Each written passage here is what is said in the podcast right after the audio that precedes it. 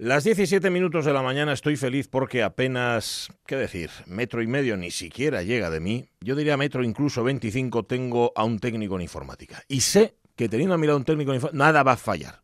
Va a ir todo bien. Por esto que hemos contado ya más veces, ¿qué ocurre cuando entra un técnico en un estudio? En un estudio de radio, un estudio de lo que sea.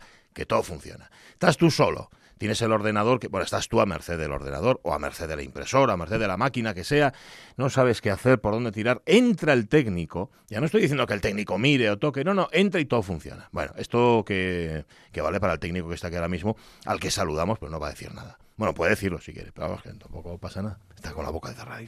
Y para Caunedo y para cualquier técnico que ahora mismo nos esté escuchando. Ah, y hay otro ahí al fondo. O sea que tengo uno, atención a un metro quince, como diría eh, Jesús Vázquez, a, tres milímetros escasos de mi boca. Hoy es el día de los enamorados, además, se pueden decir este tipo de cosas, y otro detrás del cristal. Así que yo estoy, vamos, absolutamente bien acompañado. No por Avellaneda, porque Avellaneda tiene un problema técnico y ahora mismo está intentando solucionarlo. Esto es la radio en directo, las cosas funcionan así. Y claro, ¿qué vas a hacer? Si tienes a dos técnicos que vas a desaprovechar la oportunidad, pues no, no se desaprovecha. Ayer fue el día de la radio y hoy es el día de los enamorados. No sé si existe una relación causa-efecto o no. Es decir, no sé si han puesto el Día de la Radio justamente al lado del Día de los Enamorados o viceversa y si lo han hecho adrede. Por cierto, hoy es el cumpleaños de Nachín, de Nacho, de mi sobrino Nacho. Así que le mando desde aquí un saludo, un beso y de todo. Y un abrazo, porque no le voy a regalar nada más, le voy a regalar todo mi afecto, que no es poco. ¿eh? Digo porque la, de la radio uno se enamora. O sea, en la radio no existen mm, componendas. Vamos, que no hay nada. Bueno, tienes que estar muy enamorado de la radio, teniendo en cuenta que, como todo el mundo sabe, bueno, todo el mundo sabe porque lo repetimos todos los años. los recursos con los que se trabaja la radio siempre son pocos y los sueldos que se pagan en la radio siempre son bajos. Esto siempre ha sido así. ¿Qué diréis vosotros? Oh, pues en mi sector igual. Y no estaré trabajando en la radio, ¿no? bueno, no, no estás trabajando en la radio porque no tienes micrófono. Pero vamos, por lo demás, exactamente igual. Entonces tienes que estar muy, muy enamorado. Tiene que haber una víscera ahí que esté funcionando, tiene que haber una parte emocional sin la cual no conectas. ¿Por qué? Porque, porque se trata de eso justamente, de conectar. Vale, pues por eso el 13 es el día de la radio y el 14 de los enamorados. O sea, el 13 es el de los enamorados de la radio. Y el día 14, el día de San Valentín, es donde los enamorados irradian todo su amor. No sé si al resto de la humanidad, pero por lo menos a los que tienen más cerca. ¿Solucionasteis ese problema que teníais? Nada. Nada, ¿eh? Esto ya es más complicado. Dice que sí, Los ¿eh? ceros y los unos. Perdona, nuestro amigo mm. técnico dice que sí. Eh, eh, mm, Ponce. Más o menos, ¿qué? ¿Me, dejas que te abandone unos segundos? sal de aquí, no te quiero ver delante, ¿eh? Quiero, quiero verte enfrente, eso sí. Me voy con el técnico. Te soy infiel en este día de los enamorados. A mí, no, me importa que te vayas. Lo que me importa es que me quites al técnico de aquí. Ya verás cómo empieza a fallar el ordenador inmediatamente. Eso es lo que me preocupa a mí, a la sal. Bueno, sal si eres capaz de desenredar, de desenguedellar todo eso. Y de paso, pregunta a los dos técnicos si saben por qué se enreden tanto los cables. Que esa es otra pregunta que yo me estoy haciendo desde hace tiempo. El que consiga diseñar un cable que no se enrede se hace millonario. Bueno, bueno, yo tuve, mira, hasta poco, unos auriculares que llevaba, pues sabéis, aquí cascos no decimos, unos auriculares que yo llevaba puestos que tenían por fuera, era la, superficie del propio casco, de lo que venía a ser el cable, el, ¿cómo le diría un técnico? cubrimiento, ¿no? Cubrimiento es más bien para cuando haces otra cosa. El recubrimiento la recubrición, bueno, lo que había alrededor, era muy pegañoso. De tal manera que ya no solamente es que se enredaran, sino que cuando querías desenredarlo estaban pegados así como los unos a los otros. Era insoportable. Ahora también te digo, ¿eh? Caunedo, no tuve unos auriculares tan buenos en la vida. Vaya bien que sonaban, estropeáronseme, por supuesto. Como todo lo bueno, todo lo bueno dura poco. Bueno, Día de los enamorados. A ver, uno puede enamorarse, por ejemplo, de la radio, puede enamorarse lo estoy viendo aquí en Facebook de un perrín, de un gatín. Puede enamorarse también de una persona, incluso, pero vamos, no es el tema que queremos tratar. Enamorarse de un cuadro, hasta tal punto que cada vez que va al museo en cuestión, visita ese cuadro lo primero. Bueno, y lo segundo y lo tercero, y a lo mejor no ve otros cuadros porque su única, su fijación está, pum, puesta ahí en ese cuadro.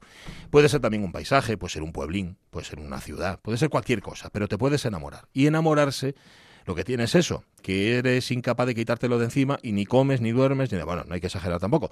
Pero vamos, que, que no eres tú, y sin embargo eres tú más plenamente. No sé cómo explicarlo. Por eso os preguntamos hoy. A ver, no, no de parejas eh, humanas, de otras cosas de las que te hayas enamorado durante tu vida, del paisaje, de la ciudad, del cuadro, de la música, de un pangolín. Podría ser también el prove pangolín, que ya sabéis que aquí os lo contamos, es el mamífero que, cuya carne más explota por el mundo, que es una vergüenza. Probitín a pesar del escamis. Vaya risa de pangolín que te salió, por cierto. ¿verdad? Sabes que el pangolín se ríe así. eh, eh, eh, es un poco así como. Sí. Claro, lo Es sabes, que- ¿no? Te consta. Hombre, por supuesto. L- Los miles y miles que De tengo pangolines. custodiados Sí, de señor. pangolines. Eh, Más que pangolines, que es la asociación Sí. protectora en la que tú trabajas. Que es más que pangolines y que, bueno, luego, a, a ver, ellos realmente se hacen pasar, es más que chuchos, Sí, pero, ellos se dedican a por- cuidar pangolines. Sí, porque era traducción simultánea. Claro, era por chucho, ponerlo pangolín. fácil pangolín, y tal, ¿no? Claro, te pregunto, además, te- además suena como panolis, ¿no?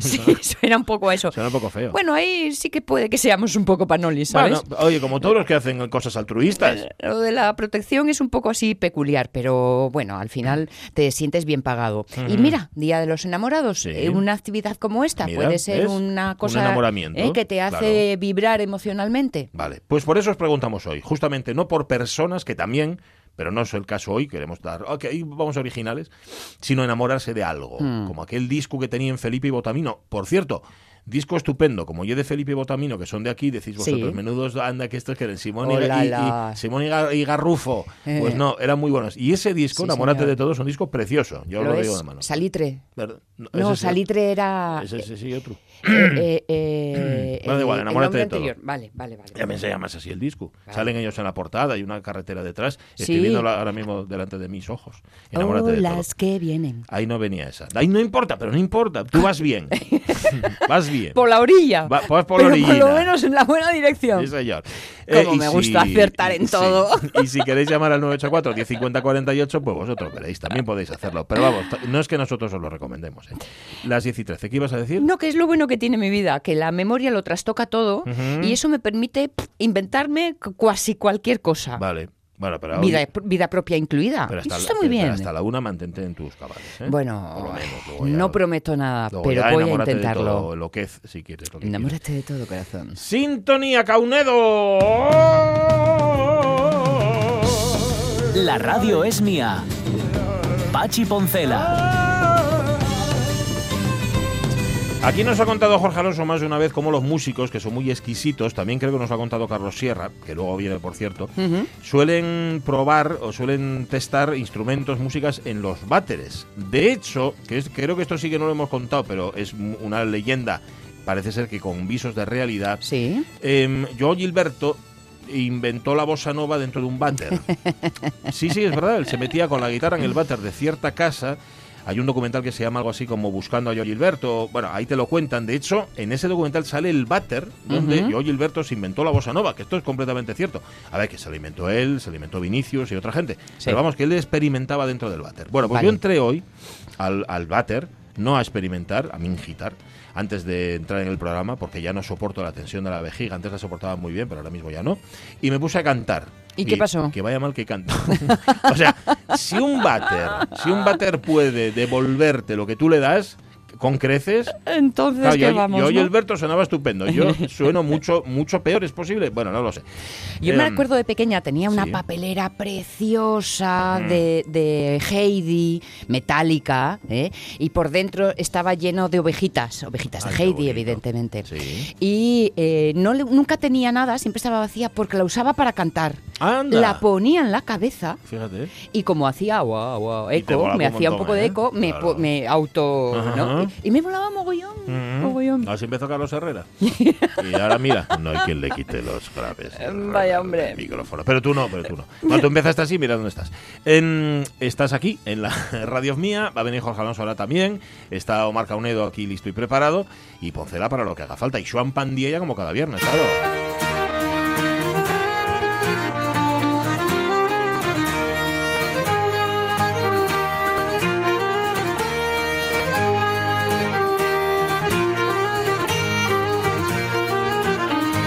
Hola, Joan Pandiella, ¿cómo estás? Muy buenos días. Hola. Buen viernes. Buenos días, Sonia. ¿Qué tal, qué tal? A todo el equipo de la radio es mía y a todos los oyentes. Oye, dime una cosa, eh, Joan Pandilla, ¿a ti qué tanto te gusta la música y especialmente la ópera? ¿Tú cantes bien? Hmm. Pues va a ser que no. Vaya, Bueno, pero la Eh, pregunta a lo mejor primera... No, la- canto, no, no canto bien ni en asturiano, fíjate. mira, que podría ser, ¿eh? Quizá la primera pregunta y es, ¿tú y es cantarín? Ya, Sí, cantarín sí. bueno. Bueno, bueno, nunca- ¿ves? Pero no canto bien. Ujú, Bueno, A ver, Sí, y tú, lo que decía mi padre, que cantar bien y cantar mal, a todo se llama cantar. Pero hay muchas veces pasa que los más cantarines son los que peor canten. ¿Sabes? Sí, que es verdad. puede ser, Sí, puede. Bueno, pues nada, un día, un día ya me darás la prueba, ¿vale? Un día, un día cántesme un poquitín, a ver qué tal. Pero ya sabéis que se dice de los españoles que cuando cantan algo les duele, ¿no? Algo así, algo tiene la garganta, ¿no? Sí, vamos, y que hay como dolor de ahí. corazón, que uno canta precisamente para que espantar males. espanta, etcétera, eso, etcétera. eso. Sí, Entonces, bueno. A ver, que vienes. Estuviste en Madrid tú, ¿eh? Sí, Ay, amigo. En Madrid y ya veis que tenemos hoy una, una, una sección de, de radio aquí en la radio es mía cargada de noticias Sí. y, y en la balanza yo creo de, de muy buenas noticias, ¿no? En primer lugar, como comentábamos, que tuvimos eh, haciendo una visita al Centro Asturiano de Madrid Bien. y aparte de hacer la visita, eh, propusimos unas actividades para desarrollar ahí un poquitín, un poquitín más allá entre y, eh, y de manera concreta eh, quedamos eh, en organizar junto con el Centro Asturiano de Madrid un concurso literario, recuperar un concurso literario mira. asturiano que, que ya había, la celebración de un Día de las Yetres en la capital y eh, la organización también de actos en defensa de la oficialidad del asturiano en el Centro Asturiano de Madrid. Ujú. Eh, sí, el, fue el primer el, el- el primer encuentro que tuvimos con, con Pilar Riesgo, y es una de las responsables del Centro Asturiano de Madrid, y que bueno pues aprovechamos también para hacer llegar bueno eh, un poquillín lo que era iniciativa por asturiano y aparte la buena noticia que y esa que ye, eh, bueno pues lograr cerrar una serie de actividades eh, que tengan el asturiano presente en el Centro Asturiano de Madrid. Ujú, muy bien. Oye, sigue, sigue siendo el poder fáctico que era el centro asturiano. Poder fáctico en, en el mejor sentido, ¿eh? Sí, sí, sí, Sí. sí, sí, tienen un, la verdad que sí, tienen una, un local eh, grande y siguen teniendo, yo creo, una montón de actividades. Y nosotros echamos un poquillín en falta el tema de la presencia del asturiano, Ah, que por suerte también Pilar está tirando mucho por ello, ¿no? Porque, por ejemplo, organizaron un antro show para dentro de estos días y la cartelería del propio centro asturiano recuelle antro show. Ajá. Bueno. Está bien. Oye, Que qué menos, ¿no? Pensándolo Sí. bien, qué menos. Estaba faltando Sí. entonces. Pues sí, pues sí, pues sí, que con lo cual, bueno, ya entamamos también un camino de trabajo en conjunto, como digo, con esas ideas que, que, que aportamos. Vale, estupendo. Eh, eso para empezar, pero vosotros ibais a, a ver a más altas autoridades. ¿eh? Efectivamente. Fuimos al Congreso eh, junto con otras asociaciones de reivindicación lingüística de, de otras comunidades lingüísticas, de otros territorios, a la presentación del manifiesto que llevaba el título Pluralidad lingüística, libertad, igualdad y democracia. En fin, tuvimos la presentación en Madrid, en el Congreso de los Diputados, eh, de ese manifiesto. Y aparte, nosotros, Iniciativa por Asturiano, eh, entamamos eh, reuniones con todos los grupos parlamentarios o representantes políticos que nos, que nos quisieron en definitiva recibir. Hicimos una, una, una invitación a todos los grupos eh, con, de Asturias con representación parlamentaria en Madrid y conseguimos bueno pues reunirnos con el Partido Socialista, con el Partido Popular, con, con Podemos y con y con Foro, ¿no? No De manera mal. concreta, con el Partido Socialista reunímonos con Guillermo Meijón, que Mm. lle- bueno, que es diputado por Pontevedra, pero lleva cuestiones de política lingüística y, y de educación eh, en el grupo parlamentario socialista. De manera concreta, co- ya con los nuestros, reunímonos con Roberto García Morís, que es diputado por Asturias, Ujú. María Fernández, María Jesús Álvarez, senadora, y eh, Mercedes Sotero, que también es senadora. Por el Partido Popular nos reunimos con Paloma Gázquez, con Podemos, eh, con la escritora Sofía Castañón Mm, y con el responsable de foro Isidro Martínez Oblanca. Bien. Y bueno, a todos ellos eh, trasladamos eh, las mismas cuestiones en definitiva, ¿no? Y, y hicimos mucho hincapié en dos cuestiones que son las más relativamente creemos que son fáciles y de cara al futuro que, que requieren una solución, ¿no? En primer lugar, eh, la especialidad docente de asturiano. Nosotros insistimos que la solución para la especialidad docente, que la situación actual, eh, todos los profesores de asturiano están en una, en una interinidad eh, de seguido, lo que provoca que muchos de ellos, eh, bueno, pues dejen, abandonen la, la- la asignatura por la precariedad laboral que significa eso, Ajá. medias jornadas, eh, inestabilidad eh, a la hora de, de elegir centro, y por otra parte, eh, la aprobación o la modificación del reglamento de, de especialidades permitiría, del decreto de especialidades, Sí. perdón, permitiría incluir eh, el asturiano de una manera sencilla y de esta manera también dignificar la asignatura. A los responsables políticos de Asturias también trasladamos la necesidad de que en los propios eh, próximos eh, presupuestos generales del Estado eh, aparezca eh, una partida para la Academia de la Lengua Asturiana. Dentro de este apartado, todas las academias del resto de lenguas de, España tienen una partida e incluso también otras instituciones como pueden ser academias científicas o de estudio. Pero nosotros creemos que es muy importante que el asturiano y en definitiva la máxima institución de, científica de, de estudio de, la lengua tenga también aportación estatal. Ajá. Bueno, eso fue lo que dijisteis vosotros. ¿Y ellos qué os dijeron? Bueno, en principio, no, no, no, en principio, eh, hombre, fuimos con más cosas, ¿no? En la página web nuestra, iniciativabolaasturiano.org, podéis ver Sí. una montonera de demandas con Sí, las que fuimos, pero yo resumí estos dos porque creo que son los más importantes, ¿no? En definitiva, mm, bones, eh, buena disposición, eh, bones fallados, pero que nosotros vamos a seguir atentos, vamos a seguir so- soyertes a que se cumplan esos acuerdos, ¿no? Como digo, en definitiva, eh, yo creo que, en primer lugar, eh, que nos reciban, ya lo agradecemos, en de Iniciativa por Asturiano, y una muy buena noticia, Pues sí. que la, que la mayoría de los grupos nos reciban, y segundo, bueno, pues eh, hacer ese esfuerzo de explicar cosas, bueno, pues que a veces no tenemos en cuenta, ¿no? La situación igual del profesor, profesorado asturiano igual no lle conocía, y la nuestra labor de Iniciativa por Asturiano, primero, y defenderlos, y segundo, hacerlo llegar, ¿no? y, y como digo, las, las dos cosas no tienen mayor complicación ninguna, y en definitiva son igualar derechos. Por un lado, oye, igualar derechos laborales de, de, de los trabajadores de una asignatura, decir, no hay una, ya no hay una cuestión lingüística, sino hay un- más bien una cuestión laboral Ujú. que depende del Ministerio de Educación, y por otra parte también igualdad y, y- y- y dar igualdad a, a la Academia de la Lengua Asturiana respecto al resto de instituciones que, que, eh, que de carácter bueno eh, cultural que defienden y que trabajen por las lenguas ¿no? Eh, de España. Vale. Y en ese sentido, y un poquillín lo que, lo que quisimos trasladar.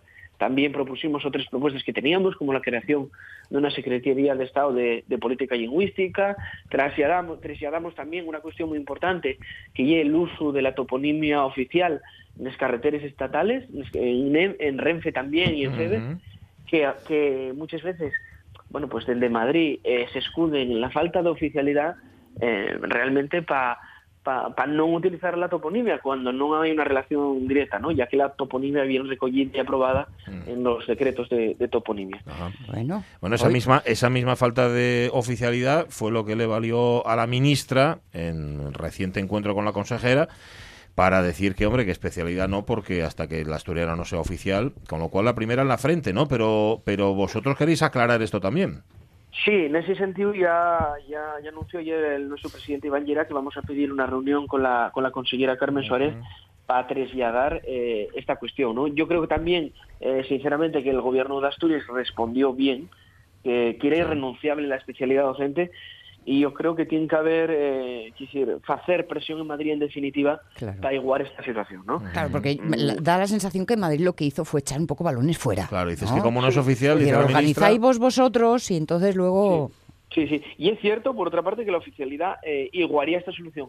Pero volvemos a lo mismo. Que no haya oficialidad no significa que no se pueda igualar la situación de los profesores de, de, eh, de asturiano. Claro. ¿eh? Que- que, Y, y sobre todo en esa cuestión- idea, en esa idea, Joan, que tú has dicho que no está, que lo que estáis hablando es de condiciones laborales, no de otra cuestión, con lo cual Y una- son argumentos que viajan en diferente paquete, ¿no?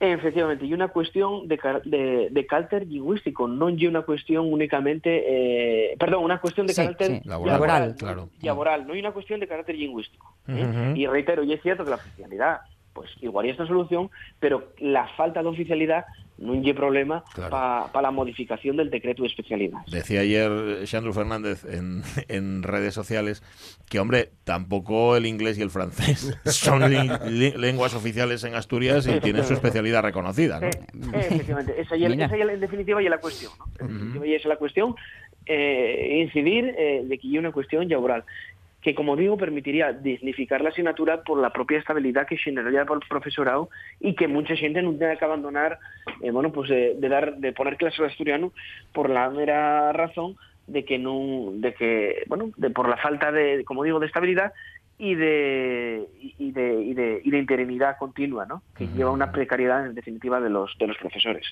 Pues sí. Bueno, mucho que contar. Algo más, seguro que te quedó algo. Sí, mira, como siempre lleva una de cal y otra de arena. Sí. Este, este fi- eh, fin de semana, el fin de semana pasado, presentaron el cartel del Antroxu de Oviedo, Ajá. Sí. que desaparece eh, eh, Antroxu y la toponimia, con lo cual dimos eh, no un paso, sino dos para atrás. En ese sentido, Iniciativa Pueblo Asturiano reclamamos, eh, bueno, pues que... que en Ubieu, que en la capital de Asturias, no puede quedar atrás la normalización del asturiano, cuando hasta mesmamente el Centro Asturiano de Madrid Ya. con la cartelería de introducción asturiano y un pouco non deixa de ser un pouco llamativo, ¿no? Y también tirón, tirón de orelles también por el asunto de Mieres. Eh, eh, creemos que por, con la anulación de las ordenanzas que una cuestión administrativa eh, non puede ser un argumento para ir en contra del asturiano, ¿no? Y en ese sentido no entendemos la postura de los partidos que defienden la oficialidad, que no defienden la oficialidad, que no defienden la oficialidad y defienden la ley de uso, pero en el momento que se dan todos los pasos allá para desarrollar esa ley de uso son todo eh, bueno pues palos en las ruedas Ujú. para desarrollar y, y garantizar los derechos lingüísticos de los falantes asturianos ¿no? Claro, sí. Y última noticia ya muy breve, que que ya tenéis, eh, a a partir de hoy vas a tener ya eh, disponible el news- newsletter Ujú. de Iniciativa Polo Asturiano con todas las noticias de, de Xineru en, en nuestras redes sociales y podéis descargar de allí y, y pa- pasar un, un agradable rato eh, sintiendo, bueno, Ujú. yendo las noticias del mes pasado de, de Iniciativa Polo Asturiano. Hay que buscar un buen nombre a lo de newsletter, ¿eh? En asturiano. En ya. asturiano, ¿eh? Ya. Bueno, pues mira, yo un reto. Ujú. Ahí lo dejo. que acepto, Sonia. Bueno, Yo no que acepto. nueves letres. Se me ocurrió nueves letres, no está mal. Bueno, oye, mucho que contar. Que, y, y una semana muy intensa y muy productiva. Así que nada, gracias Pues por sí, sí, resumirla sí. aquí.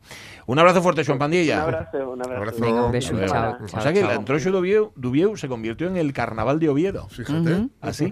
Y, y Mieres, Pues, ahora es. Mieras. Sí. ¿No? No, pues, Cambiaron no sé, no le pega nada además. No, carnaval de Oviedo. No, yo de Oviedo. Bueno, da igual. Ah, Digo, da igual no, por eso Iniciativa No, por no. No protesta. Digo, da igual eh, a algunos, les da lo mismo decirlo de una manera que de otra. Em, hola, Jorge Alonso. Buenas. ¿Cómo estás? Buenas, bien, bien. Agradecido, muy agradecido Sí. a una conductora del Alsa. Anda.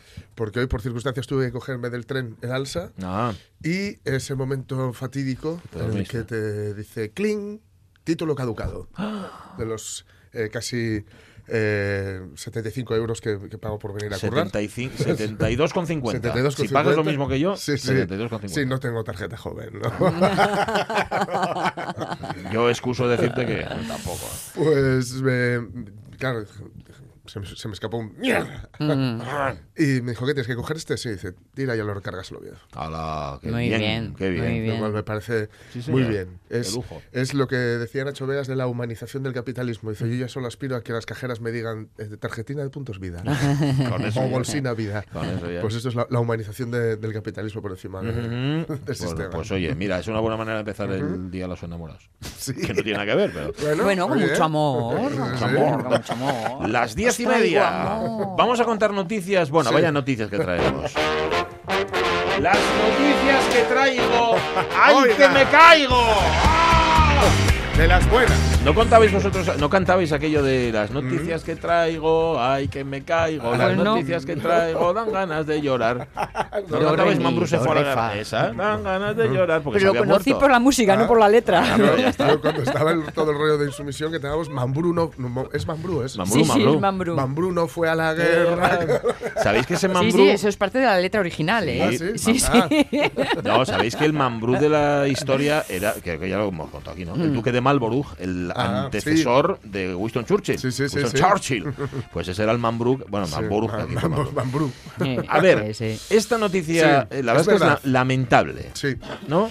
800 euros por niño para salir al campo de la mano de un jugador. Que canten los niños que viven en paz y aquellos que sufren dolor. Que canten por esos que no cantarán porque han apagado su voz.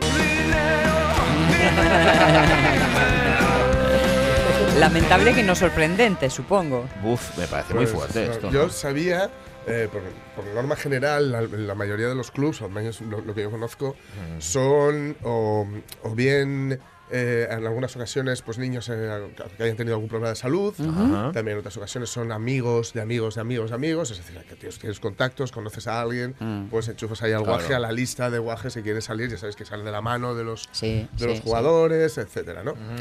Pues varios diputados británicos se quejan, esto está ocurriendo de momento, o que sepamos, en Eh. Inglaterra, Mm.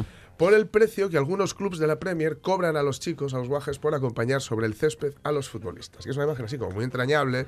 Hay un montón de vídeos que se dedican, están en YouTube, que se dedican simplemente a ver las caras de los críos mirando para arriba. ¿no? Claro, vas ahí de la mano de, de- de Leo Messi, pues es ir como acompañado de, Bueno, de- tampoco, de tienes que Dios. levanta- tampoco tienes que levantar mucho la cabeza. No, no, no, algunos tienen que bajarla. Incluso algunos En el caso de Messi, además, le dicen que no hables con él, seguramente, porque igual le lías. O sea, no desconcentrarle. no, le, no le hagas ninguna cosa así y tal. Bueno. Entonces, bueno, es una imagen muy entrañable, pero eh, cotiza muy alto la Premier League. La Premier League, eh, sabemos, eh, esto, el- esto es así, pues, quiero decir, esto funciona así. Ahora mismo es la liga más potente, seguramente, más potente que la de aquí. Eh, ¿Por qué? Porque eh, eh, tienen más pasta. Básicamente, ¿no? Porque los, los- los derechos de televisión se reparten diferente, es más igualitario. Aquí la parte del León se la llevan el Barça y el Madrid, con lo cual, claro, la brecha cada vez, digamos, se abre más, aunque este año en Liga esté más, más igualadín todo. Pero allí eh, se monetiza todo mucho y se monetiza de una forma, digamos, más justa para con los clubes, de tal forma que todos resultan o, o hay un grupo más amplio de, de clubes que son competitivos, ¿no? Y esto qué hace, claro, para conseguir esto, ¿qué es lo que se hace? Pues cobrar por todo, Claro. incluido esto, que cobran 700 libras, son unos 829 euros, 700 libras, para que salga del pasillo. Eso es una investigación que ha llevado a cabo el Daily Telegraph y que, bueno, ha llegado, ha causado cierto escándalo. Están, fijaos que el fútbol eh, en Inglaterra es una cuestión como muy de, muy de tradiciones también, está muy arraigado, se inventó allí, o sea, está el fútbol y el, y el rugby, ¿no? Son sus, sus dos grandes, bueno, cricket también para así algunos, pero los gran- dos grandes deportes, ¿no? Y claro, suponer, ve- ver que, que están cobrando a los chiquillos para salir, pero claro, es un ingreso total de medio millón de libras en la última temporada. Ahí lo tienes. Ya. Es que partidito a pasta. partidito, guaje a guaje. Claro, tacita, tacita, amigo.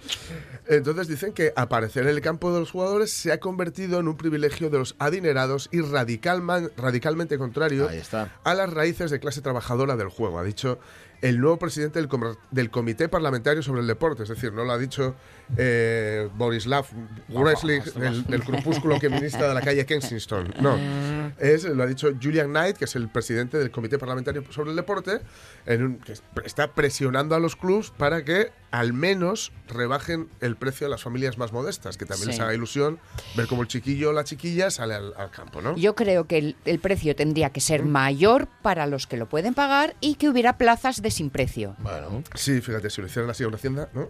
sí, también. La Bueno, denuncia, hombre, la idea no era mala. Ah, la denuncia de este y otros diputados británicos pues se suma desde hace meses, pero sin apenas consecuencia, a la que se viene haciendo desde la Asociación de Seguidores de Fútbol, la Football Supporters Association, que ahí tiene una asociación y todo, porque no se dedican ya a, a darse palos todos los fines de semana, sino que entre ellos la gente normal tiene una asociación, y ya venía, digamos, presionando o denunciando desde antes esta situación, ¿no? Y ahora lo hace, pues este eh, eh, presidente del Comité Parlamentario sobre el Deporte. En fin, se nos ocurren muchas cosas Sí. para definir esta situación de casi pues, 829 euros por guaje para salir de la manina y hacer la foto y, y compartirla, esto, esto me lo juego, compartirla a los padres por redes sociales. Bueno, Mira, mira mi guaje, no te dije yo que valía si iba de la mano de fulanito. Claro. Puedes apostar la cabeza entera, amigo, que no la ¿no? pierdes. Pero por el horario de todas esas cosas que se nos ocurren, ¿no? las vamos a sinteti- sintetizar. Sí. Es un horario precisamente infantil, así que vamos a sintetizarla en esto. Todos locos. Sí, y nos quitamos un problema encima. O- Deberían otro- pagar los jugadores.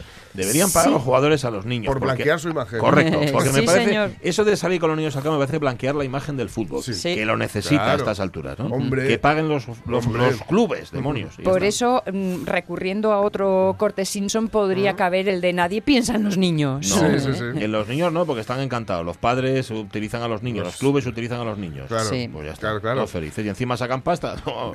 Y Oye, Oye, yo- y, a- y aparte que yo, mm, yo es que a veces que tengo mucho lío con el tema este de la imagen de, de- de- de los Es- niños, eso ¿no? Del uso de la imagen de los niños. Hay veces que se pixela Por- y otras veces porque se. aquí se salen, sigue, ¿no? se les ve perfectamente, Totalmente, claro. Se les ve cuando salen del túnel de vestuario, se les ve eh, cuando están posando en el césped. en Costadme fin. 800 euros y vais a pixelarme al chiquillo. Claro, venga, claro, hombre. claro, venga, claro, hombre. ya lo pixelaré yo en Ya lo casa. pixelo en casa. ya venga, todo dinero, dinero, dinero. ¡Ah! Bueno, y mientras tanto esto ocurre en el fútbol, los estados se preparan para la guerra, unos más que otros. Cuidado, cuidado, cuidado, no nos engañemos, ¿eh? No nos engañemos. ¿Qué pasa? ¿Qué pasa? No, no, no, que no dijimos armada invisible. Dijimos armada difícil de vencer, que no es lo mismo, ¿eh? ¿Qué diferencia hay? Pues que una vale una cosa y la otra vale otra, otra muy distinta. Pues no veo por qué. Hombre, los barcos son iguales, porque claro, por fuera pues tiene su timón, su- sus buenas y todas sus cositas. Pero una está acabado en roble y la otra es conglomerado acabado en roble. ¿Conglomerado? Sí, sí, mire usted, es más fino y tiene una formica y tiene aquí una melanina, pero esto claro, esto de un cañonazo pues se nota una miaja que no es igual. Estava na tristeza que dava dó, vivia vagamente e andava só. Aglomerado acabado en roble. Acabado en roble, claro. Me Es que suena a mundo tumbas. ¿no? Paga, tú paga lo curioso y luego yo te hago un arma de invencible, pero es que Sí. con lo que estás pagando tampoco.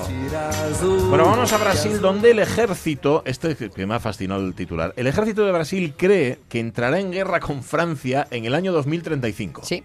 Esto en realidad es un estudio y, ojo, 45 paginacas. Bueno, ¿eh? que le quitan las del blancas del principio. También tal, es cierto, eh, las que hacen bulto. Eso. Operaciones de Defensa 2040. Este es el título y lo hizo durante el segundo semestre del año pasado la Escuela Superior de Guerra de Brasil, a partir de 500 entrevistas con oficiales y altos mandos militares para definir la estrategia defensiva del país en las próximas dos décadas. El informe analiza cuatro casuísticas, que Brasil sea aliado incondicional de Estados Unidos o que mantenga equidistancia con todas las potencias, incluida China.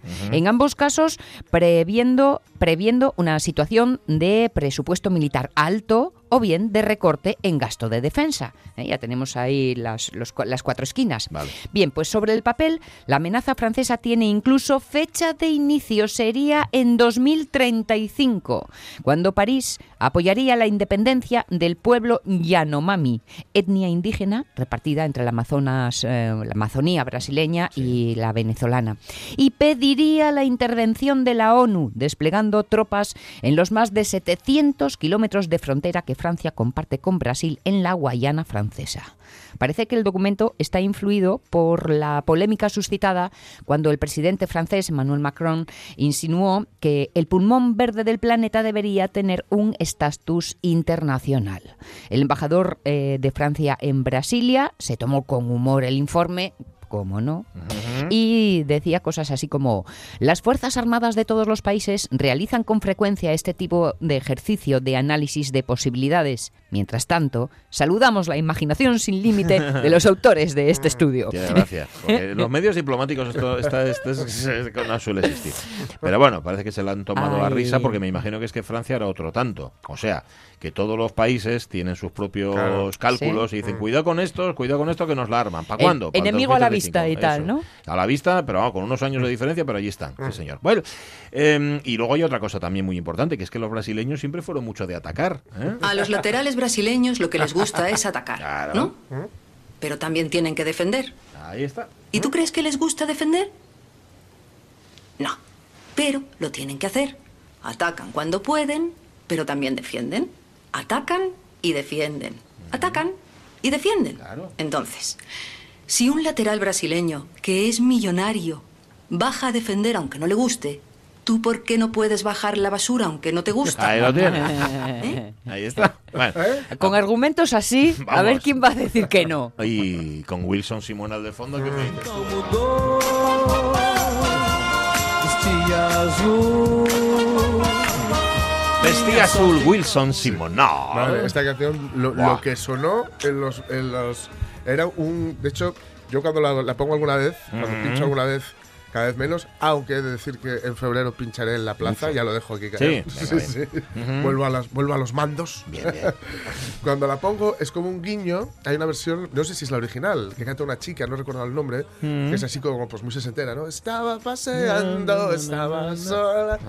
Y la pongo, y es que es una canción que le gustaba, no sé si era a Pipe, el dueño del Mubarak o qué, le, la escuchó en no sé Sí, dónde. y le encantó. Y le encantó. Y la ponía y se convirtió en uno de los, un is- himno, en uno de los himnos nocturnos de los 90. Fíjate. Era el vestido azul. Pues mira, no sabía. Y me hace gracia porque cuando pincho en algún sitio que no es Gijón Ujú. y pongo el vestido azul, no lo conoce Nadie, nadie. Pues- y pues- nadie le hace gracia. Nadie le hace gracia. No, Esta canción, esta no les hace gracia. Vamos, hombre. Lo que pasa es que no entienden el guiño, claro. No, no entienden el guiño, pero no les hace gracia la canción Ya, tampoco. no la- yo sé que no ¿Pero para quién entienden el guiño tú? en León, pero, pero va, jolín, la Vale. canción es muy chula. Ay, pues Oye, mucho. hablando de fútbol y niños y guiños, Sí. es que estaba eh, queriendo rescatar el titular para contarlo bien, para eh, transmitiroslo bien, que lo leía hoy en, en el comercio. Callad y dejar a la árbitra tranquila de una vez. Ajá. Esto sucedió en el complejo deportivo de La Toba, en Llaranes, Sí. donde el niño portero tuvo que darse media vuelta, dirigirse a la grada y decir, oye, ya Qué está bien. Qué vergüenza. Relajando un qué poco, vergüenza ¿eh? que, se, te, que tenga que ser el niño que se lo diga. Evidentemente, imagino a los padres y a las madres que estaban Claro, ahí todo, lo ¿no? digo por, el- por el- lo del blanqueo de imagen. Sí, señor, porque sí, señor. Pues Ahí nada. están los niños Vergüenza enseñándonos. Que os debería dar. Vergoña. Vergoña. Bergoglio. 14 de febrero, 321 días. Quedan para que termine el año. En el 869 muere en Roma San Cirilo, monje y lingüista griego, junto a Metodio, apóstol de los eslavos y creador del idioma cirílico que se entiende malamente. Esto que caracteres cirílicos para que va a hacer la pizza un lío a los clientes, ¿eso para qué? ¿Para qué vale? ¿Qué? Aquí yo pongo lo que me sale de los huevos, como si quiero poner un cuadro abstracto. Mire, ¿sabe lo que pone aquí? Esta óptica es una puta mierda. Y vienen clientes tan puta mierda como la puta mierda de esta óptica. Mira, ¿sabes lo que digo? Yo me voy de aquí y no vuelvo más, porque me estoy volviendo loco y no veo mejor, así que Claro, ponéis- Ponéis cirílico, ponéis cirílico y la gente se lía las ópticas. ¿Te Esto acordaste de este corte y ya has encontrado dónde ponerlo, ¿eh? Claro, pues cirílico, cirilo, ya está, está claro.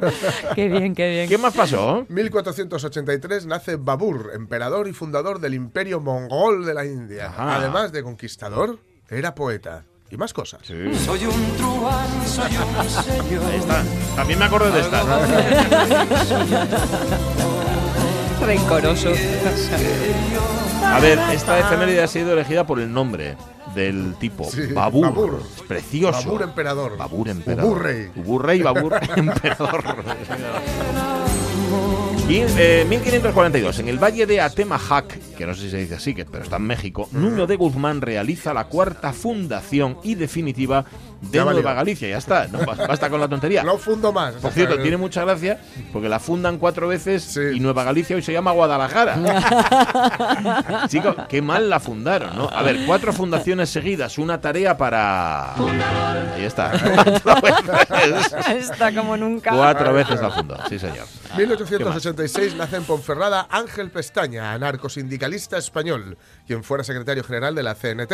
Su credo era el anarquismo, que ya todo el mundo sabe lo que es esto. Sí, señor. Esto es el desidrato. Totalmente. El anarquismo es el desiderato porque van con las patas para arriba. Sí, sí, sí, sí, sí, sí. Con las patas para abajo. Sí, sí, y todo todo de piojos. ¡Bah! De, de- de cadáveres. España ahí. ¿Y dónde murió Guerrero Blanco? Eh, ahí. En un unos- coche, ¿y ellos qué? ¿Ellos qué? Ahí, en hospitales, en sus palacios. Eso, ¿y dónde murió Franco? En una eh, mm, habitación de la Seguridad Social. ¡Miserable! Era dejar a, la- era dejar a Franco a la altura del betún. Sí. Tú mira tú, duermes. Sí, sí. Eh, Bueno, dejémonos de. 1928 en España salen a la luz datos que reflejan que cada español Año 28, ¿eh? ingiere poco más de 17 kilos de carne al año. Esto implica que solo la ciudad de Londres, solo en Londres, consumen un 24% más que toda España. Una barbaridad en el año 1928. Claro, esto había que compensarlo de alguna manera y algunos ya fueron a ello. Bueno, tenemos una pieza de carne que solo se sirve por encargo especial, el llamado Don Solomillón. Es del tamaño de un flotador. Pues póngame ese. ¿Y de beber? Albóndigas. Muy bien, Muy señor. bien, sí señor. 17 kilos de carne al año. Fíjate, es- no es nada, ¿eh? No, no es nada. No es nada. Ponte a No es sumar. a nada. ver. También es cierto que esos 17 kilos de carne probablemente fueran más carne que la que se consume hoy en día. Bueno, a lo mejor. Pero, pero Que es- la es metes en muy- la sartén y empieza a hacer es- burbujas. Es muy, sí, es muy poquito y también déjame de arriesgarme a decir que habría quienes comían 34 kilos Seguro. de carne, Claro. incluso más, y quienes, bueno, pues Algunos eran chupaban huesos. solo millón y otros nada. Esto es lo que pasa con las estadísticas y el pollo, ya se sabe. Sí, señor. Alguien come dos pollos Sí, enteros. 1950, en Moscú, Joseph Stalin y Mao Zedong firman un pacto de amistad, pese a que la primera impresión entre delegaciones no fue muy favorable. No. Buenas noches, chino. Digo, chico. ¿Y tú eres chino de nacimiento o es cosa de hígado? cosa Si de es el hígado. comienzo de una noche de amor, estamos listos, Fumanchú. Parece que vamos de romería. ¿ah? ¡Ay! Estos orientales son de un fogoso. ¡Ay! ¡Ay, claro! Por eso sois tantos. No me haga ayudo, chino. ¡Ay, que me haces daño! No me haga ayudo, chino. Ah, nada, nada. ¿A ti te han recortado algún anuncio del Franchino el mandarín? ¡Adiós, chicas! Me voy con Melindo. Mañana os contaré cómo se hacen los nidos de golondrina. Y pensad que una divina me dijo que habría un hombre moreno en mi vida. ¡Paso hermoso! No se puede juntar, no se puede juntar en 45 segundos más tópicos sobre los No, chinos. no ¿eh? se puede, no se Eh, puede. me encanta el flan chino mandarín. Sí, sí, no se puede poner más, más, más racismo blanqueado, precisamente. Totalmente, En, totalmente. en menos tiempo. Me ha Ay, al- ahora, al, al decirlo del horóscopo, que me había dicho que conocería a un moreno, que no recuerdo ahora exactamente quién era, que dijo que eh, en, el, en el funeral, esto que mandan, que dejas unas letras y tal, Sí. y, y creo que había leído el horóscopo. Anda. El horóscopo de ese día. Ah, sí. ¿Conocerá usted a alguien, no sé qué, el día que murió? Ah, alguien, alguien interesante, ¿no? Conoceré, sí. Eh, ahí arriba, alguien, alguien que está muy arriba. Claro, claro. Ya. 1974. Esa mía, en Valencia Ay, se inaugura la tercera feria Sí. del juguete. Los juguetes quedaron en Valencia para hablar de sus cosas. Y la culpa es del otro. Ay. Él nos convirtió en una mafia y se señor. puso al mando. Sí, señor. ¿Alguien más quiere unirse a Ken? ¿Y habéis visto Toy Story 4? Sí, No, sí, ¿qué sí. ¿Tú lo habías visto? Sí, sí, sí, la fui a ver al cine. ¿Te había sí, gustado? Me gustó, me gustó. Me parece eh, un buen cierre, aunque seguramente sea precisamente la apertura a otra, Ah, a otra, porque bueno, no quiero destripar el final, ¿no? Vale, Pero un buen cierre. También he de decir que no llega al nivel de las otras tres. Es muy complicado. Porque es muy complicado, pero tiene momentos muy chulos porque aquí lo que hacen me parece que es una apuesta arriesgada, pero que le sale bien, que es hacer sacarles mucho fuera. Están van a una gran parte de la acción transcurre en una especie de feria con coches de choque, Ah, cosas- sí. Estas cosas. Bueno, coches de choque no, pero bueno, Coches chocones. con con Noria, etcétera, etcétera, con gente. y con mucha gente, Ah. con muchísima gente. Entonces ahí está un poco la, El la clave y hay cierto sentido también de eh, cierto mensaje también de salirte fuera de tus zonas de confort, de Ajá. todas estas cosas así un poco paucoelistas a veces, pero necesarias otras. ¿Mm? Vale.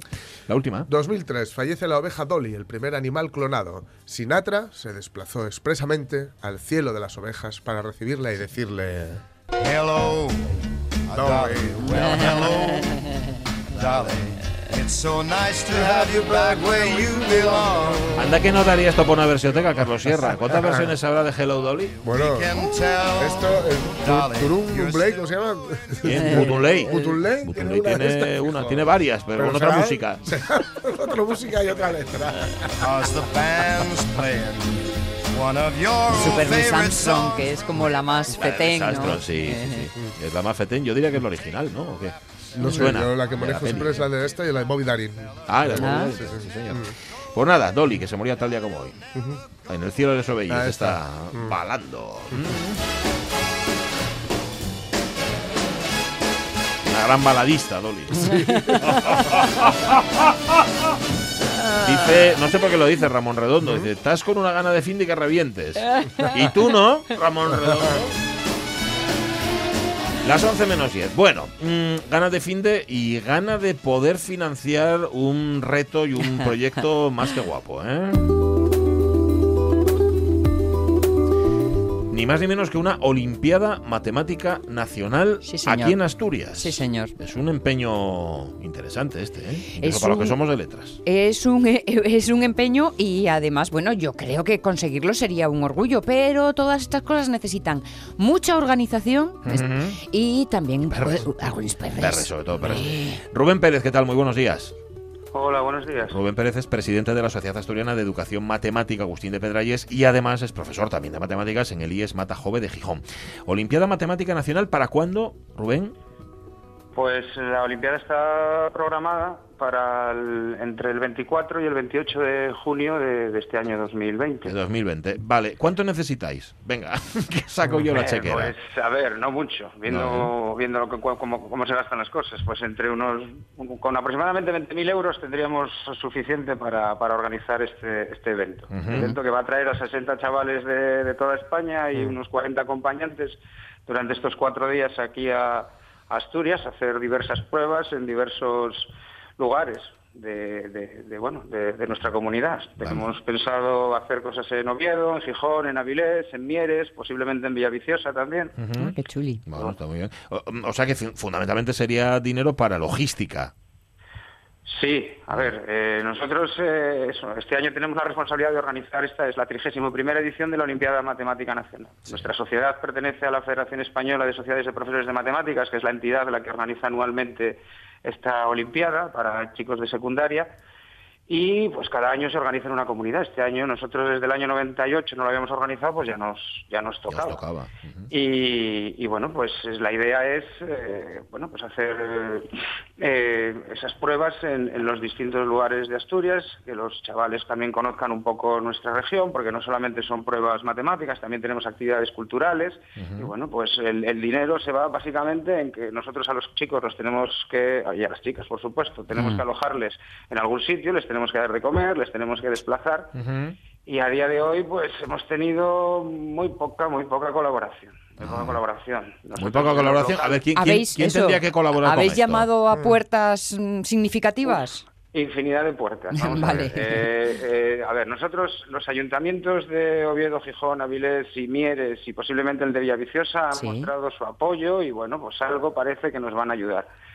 Eh, nosotros hemos conseguido de la universidad que nos ceda eh, la residencia universitaria de, de Mieres para alojar ahí a los muchachos.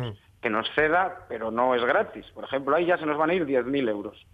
Eso ya lo sabemos que nos va a costar 10.000 euros eso. Que no nos sale- bueno, no, no es muy caro. Si pensáis, nos sale a 25 euros No, eh, no es mucho. el, el- el- el- el- el- el día de los chavales. Pero bueno, eh, luego también tenemos que desplazarles. Necesitamos tener dos autobuses todos los días.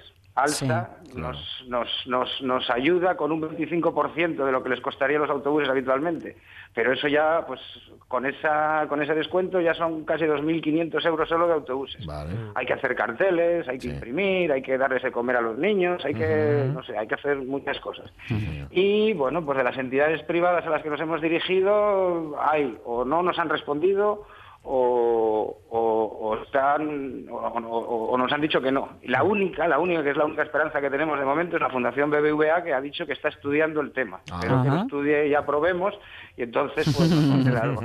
Nuestra queja principal viene eh, o es eh, hacia, hacia, hacia el gobierno o hacia el gobierno del Principado de Asturias. Nosotros nos hemos dirigido a la Consejería de Educación, naturalmente, a la Consejería de Ciencia y a la de Turismo. De Turismo no nos han respondido.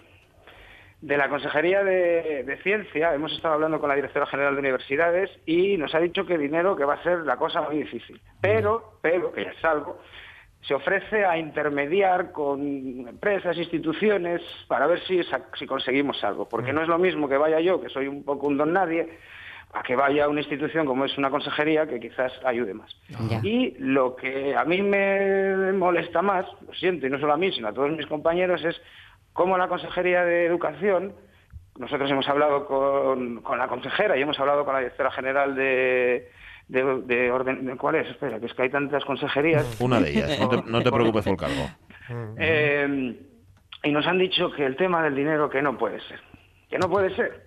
Porque la Consejería de Educación tiene una convocatoria anual Ya. como para las Olimpiadas, ¿vale? Y nosotros, con esa convocatoria que acudimos todos los años, podemos sacar algo de dinerillo para nuestra Olimpiada regional. Ajá. Sería como la fase regional para luego la Olimpiada Nacional, ¿vale? Ya.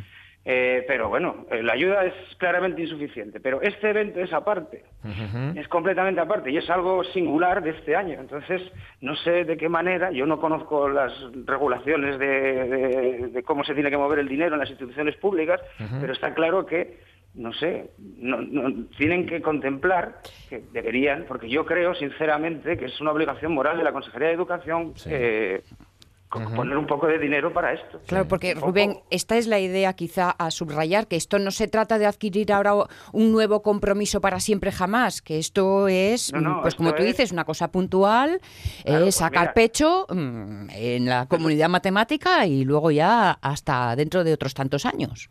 Esto lo, aquí en Asturias se organizó, pues ya te digo, creo que fue el 97 el 98. Ha ido esta, este- esta final nacional, ha ido de una comunidad a otra durante estos años y ya, bueno, pues nos tocaba a nosotros otra vez. A ver, es una cosa, bueno, no es, no es que vengan los críos y nos hagan un examen, es algo bastante complejo. Tenemos una prueba individual en Oviedo, luego tenemos una prueba por equipos en el Jardín Botánico de Gijón y tenemos otra prueba por equipos que vamos a hacer también en Avilés. ¿no? Entonces, los ayuntamientos y tal, pues bueno, pues por ejemplo, el Ayuntamiento de Avilés ha ofrecido a, a pagarnos la comida de los niños de ese día. Todos los ayuntamientos se han ofrecido a, hacernos la actividad cultural que haremos por las tardes, porque tenemos todo un programa de actividades culturales por las tardes. Y eso más o menos creo que podremos conseguirlo. Pero, por ejemplo, lo que es la cuestión del transporte, lo que es la cuestión fundamentalmente del alojamiento de los chavales, eso, eso está completamente en el aire.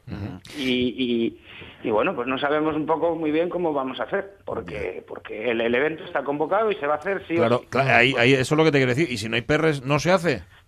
A ver, a ver, eso fue un poco lo que alivió a la señora consejera cuando me lo preguntó. Yo, evidentemente, no la voy a engañar. Le dije, no, si nosotros no sacamos las perras, va a pagar la Federación Española de Sociedades de Profesores de Matemáticas. Ajá. Pero, pero sí, claro, pero eso tiene una doble lectura, porque el dinero que tenga que dedicar la Federación a este evento lo va a tener que sacar de todas las otras actividades con alumnos y profesorado que organiza a lo largo del año. Ya. Es decir, estoy, ¿cómo se dice eso? Lo de desvestir a un santo para vestir a otro. correcto. Eso, eso nos hace pensar que cuando se realiza en otras comunidades, la federación no tiene que asumir ese gasto, que se... Que se- eh, la mayor parte de las veces no. Y además es que hay una cosa que a mí, yo, yo ya lo he comentado un poco de broma. Aquí lo que tenemos que hacer, la solución en Asturias es dividirnos en dos provincias. Porque las diputaciones provinciales siempre tienen una cantidad alucinante de dinero para estas cosas. El año pasado la Diputación de Jaén dio 18.000 euros ¿eh? para la organización. El año pasado fuimos a Jaén. 18.000 eurazos que puso. Yo sé de cabildos insulares que han puesto años 13.000 euros y sé de otras diputaciones que ponen también cantidades de euros que se cuentan en miles. ¿no? Pero a lo mejor, Rubén, en el caso de Asturias, que esto que describes no se va a dar, eh, no, no, es, más... es una, es una pequeña broma. Ya, ya, no, no, no, pero digo que igual aquí la idea podría ser conseguir muchos pocos.